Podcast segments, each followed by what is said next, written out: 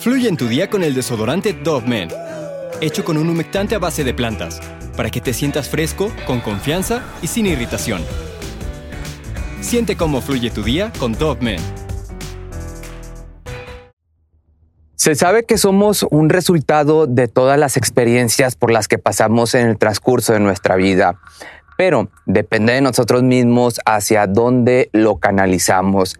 La historia que hoy te contaré nos relata cómo una niñez de abusos y penas fue solo la gestación de un ser sin sentimiento que fue capaz de conseguir sus bienes materiales de la peor manera posible. En el video de hoy te hablaré del ex soldado Donald Nelson, apodado la Pantera Negra, y cómo se convirtió en el monstruo que fue los más de 400 robos, tres asesinatos en la estación de correos y el terrible secuestro y asesinato de Leslie, su más cruel y horrible hazaña.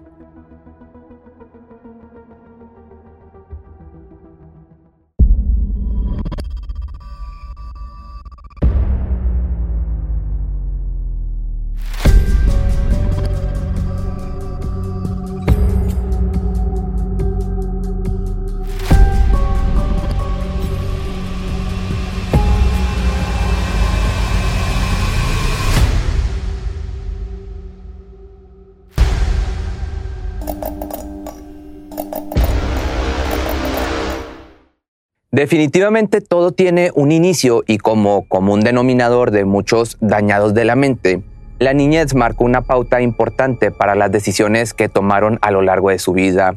La historia de Donald Newson comenzó el 1 de agosto del año de 1936 en Monley, al oeste de Leeds, esto en Inglaterra. Bajo un techo precario y atacado con burlas por sus compañeros de colegio, vivió gran parte de su niñez. Lo que más presentaba ser un problema para Donald era su apellido, pues la pronunciación de Nappy sonaba muy similar a la de Nappy, que en su traducción en inglés significa pañal.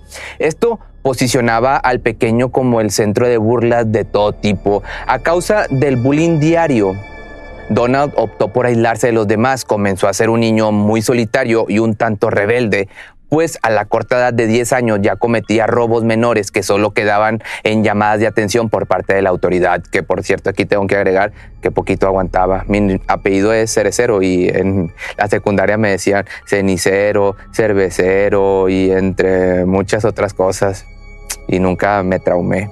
Pero bueno, regresando. El golpe decisivo llegaría con la muerte de su madre en enero del año del 47 porque no solo le tocaba asumir el dolor de la pérdida, sino también llegaba la responsabilidad de cuidar a su hermana menor, ya que su padre no podía porque debía trabajar. Cuando Donald tenía 17 años de edad, el joven ya había dejado la escuela y se dedicaba a trabajar como aprendiz de carpintería. Para este punto también había dejado un poco de lado la vida antisocial y acostumbraba a acudir a fiestas los fines de semana. Él se trasladaba hasta una localidad cercana llamada Bradford. En una de estas fiestas también conoció a Irene Tate, la que sería su futura esposa. Un año después, ellos se casaron en secreto, teniendo él 18 años y ella 20. Un tiempo antes de haberse casado, el joven había comenzado su servicio militar en la infantería liguera de Yorkshire, pero después suspendió el entrenamiento básico de 10 semanas y tuvo que volverlo a tomar. Esta disciplina tuvo un gran impacto en el desarrollo del carácter que el hombre se forjó, pues también las experiencias a las que fue destinado se sumaron en su trauma. Fue enviado a lugares como Kenia, Aden o Chipre. Donald se formó en la selva con un rifle de cañón corto, muy parecido al arma que usaba para los robos en sus tiempos del ladrón. También se sabe que sufrió un secuestro por un grupo terrorista y hasta que querían quitarle la vida. Luego de un tiempo, ya en el 58, con rango de cabo, dio por finalizado su servicio como militar, pues su esposa lo necesitaba a su lado. Donald adoptó el papel de esposo y consiguió una casa a las afueras de Bradford, en el mismo Leeds Road, para, en Inglaterra, para dos años más tarde darle la bienvenida a su hija Catherine. En el 64, tras meditar el calvario que pasó durante su niñez ocasionado por el bullying que sufría y considerando que su primogénita posiblemente se vería envuelta en las mismas situaciones, Donald decidió cambiarse el apellido de Nappy a pasar a llamarse Newson.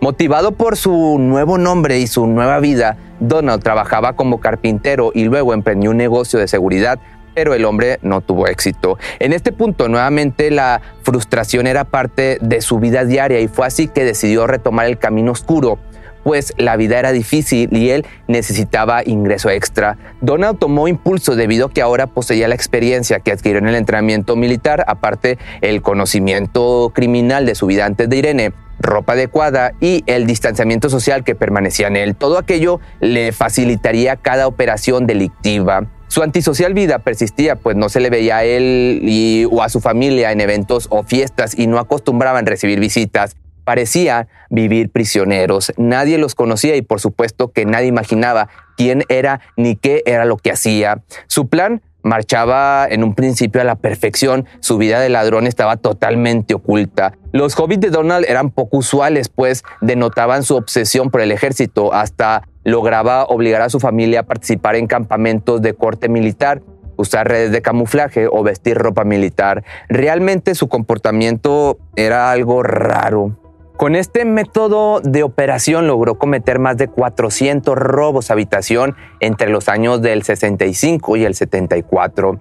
Ya en el 67, los robos sin violencia eran cosa del pasado, pues ahora perseguía un pez más grande. Su objetivo eran las pequeñas sucursales de correo. Newson realizaba asaltos con uso de fuerza y si alguien se atrevía a resistirse o a confrontarlo, no lo pensaba dos veces para quitar vidas. Así fue como ejecutó a sus primeras víctimas, Donald Skipper, Derek Austin y Sidney Greyland. El hombre estaba fuera de control, pues estos crímenes los habría cometido en un lapso menor a nueve meses.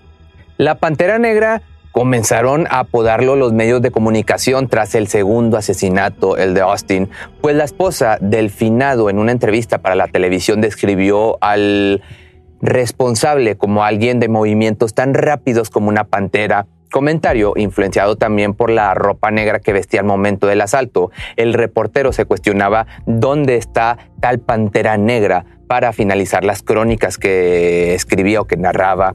Las investigaciones requirieron hasta más de 100 policías. Se difundieron hasta seis retratos hablados distintos, dichos de testigos oculares, pero todo fue en vano. No se daba con el paradero de esta supuesta pantera. La policía solo contaba con la munición empleada en cada balacera que correspondía a una carabina del calibre 22.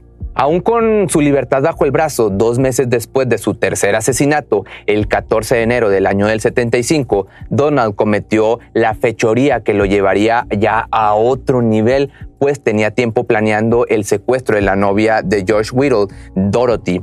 Este último, un importante empresario, quien habría declarado ante la prensa dejarle una importante fortuna a su novia e hijos. Este plan lo venía diseñando desde el año del 72. Consistía en asaltar la casa de los Whittle y posteriormente el rapto de la mujer que por ella pediría una jugosa suma de rescate de 50 mil libras.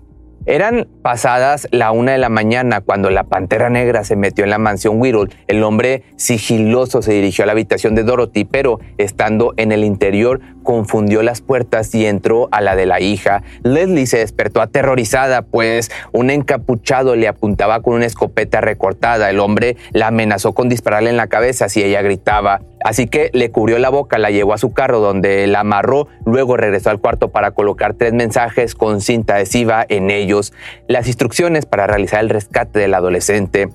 A partir de este momento, Donald manejó hasta Batwood Park, ubicado en Kids Group. Estando ahí, obligó a la chica a bajar por una alcantarilla profunda de unos 20 metros. En el fondo de este hoyo, el atacante colocó un colchón y una manta para dormir. Al llegar abajo, amarró a Leslie con una cuerda de alambre a un lado del pozo. Este hombre además la obligó a grabar dos mensajes para su familia, que estos decían, por favor mamá, y no hay de qué preocuparse mamá, estoy bien. Me mojé un poco, pero ahora estoy seca. Me está tratando muy bien, ¿ok? Inmediatamente al percatarse la familia de la desaparición de su hija y al ver los mensajes en la habitación, avisaron a las autoridades y comenzó la búsqueda exhaustiva y a contrarreloj. El hermano de la víctima, Ronald, se ofreció para llevar el dinero al raptor para el rescate de la menor, pero las instrucciones resultaron algo confusas por lo que el rescate nunca se llevó a cabo. Así pasaron los días y ni la policía ni Ronald lograban dar con las pistas que habría dejado el ex soldado y cuando por fin pudieron descifrarlas ya era demasiado tarde. El asesino incluso le había disparado a un guardia de seguridad que sospechó de sus movimientos. Frustrado a no ver resultado de su valioso plan, Donald le quitaría la vida a Leslie. Por indicaciones de la policía se había informado a los medios de comunicación el no publicar nada del robo de la chica. Esto ayudaría a no difundir ningún detalle de la operación que realizaban las autoridades al respecto. Pero este apagón finalizó el 5 de marzo cuando el jefe de la policía y Ronald Whittle dieron una rueda de prensa. Derivado de la difusión que se le dio al caso, dos estudiantes se acercaron a la comisaría para señalar el haber encontrado algo sospechoso. Se trataba de una nota en Badwood Park que decía, dejé caer la maleta al agujero. Al recibir esto, los policías se apuntaron a buscar exhaustivamente en el pozo del drenaje de aquel lugar. Colgando de un alambre en el fondo de uno de los pozos, el 7 de marzo se encontró el cuerpo de Leslie, junto a ella una grabadora de cinta de cassette, un colchón, una almohada, una manta, dos revistas y seis libros. Al realizar la autopsia, los expertos indicaron que la menor había sufrido un paro cardíaco después de que su victimario la arrojó por el conducto encadenada a ese mecanismo. La muerte de Leslie impactó a la sociedad entera y durante los siguientes meses los detectives de la policía se dedicaron día y noche para encontrar al responsable, que además estaba suelto y pues sí, era peligroso. Poco más de unos 800 policías se pusieron a entrevistar a más de 22 mil habitantes de la comunidad donde se ocasionó este crimen, pero todo este operativo nuevamente fue en vano. Aún así, la justicia para Leslie se asomaba, pues el jueves 11 de diciembre a las 11 de la noche aproximadamente, dos agentes detuvieron a un sospechoso con un backpack o con una mochila y su nombre era Donald Nilsson. Los policías comenzaron a realizarle muchas preguntas pero este sujeto no iba a hacer las cosas fáciles. Entonces sacó su escopeta y secuestró a los dos oficiales dentro de la patrulla. Mientras uno conducía, el otro aprovechó un momento de descuido de Donald para arrebatarle el arma. En medio de este forcejeo, el conductor detuvo abruptamente el vehículo enfrente de un bar donde salieron dos clientes que vieron la trifulca y decidieron ayudar. Después de tanto, lograron inmovilizarlo y esposarlo. Luego de llegar a la comisaría y someterlo a 12 horas de interrogatorio, el detenido terminó confesando el secuestro y haberle quitado la vida a Leslie Whittle. Era impresionante cómo estas declaraciones llenaron 18 páginas de reporte. También se cotejaron sus huellas con las encontradas en el pozo y estas pues obviamente coincidieron totalmente. Además de catear su domicilio, se dio registro de una gran colección de armamento e indumentaria militar, como por ejemplo rollos de soga, equipo para buceo, mochilas, radios, llaves pertenecientes a unos 700 autos, una peluca, un paquete de cuchillos especializados y un traje polar. Todo esto estaba escondido en un compartimiento oculto en el piso y en la parte del techo había una escopeta Remington de cañones recortados, incluía esta un silenciador y más de mil cartuchos de municiones. Y finalmente fue así como la policía dio con ese rifle que tanto daño había hecho. Todo esto que te acabo de comentar sería el armamento utilizado para los crímenes de las sucursales de correos. Pronto Donald se vería cara a cara con la justicia, pues su juicio se celebró en el año del 76 y en junio fue condenado a cadena perpetua con cargos por secuestro y asesinato de Leslie Whittle. Pero este hombre continuaba alegando su inocencia, argumentando que la joven se habría ahorcado para quitarse la vida. O sea, primero dijo que sí y luego se rajó y dijo que no era el responsable.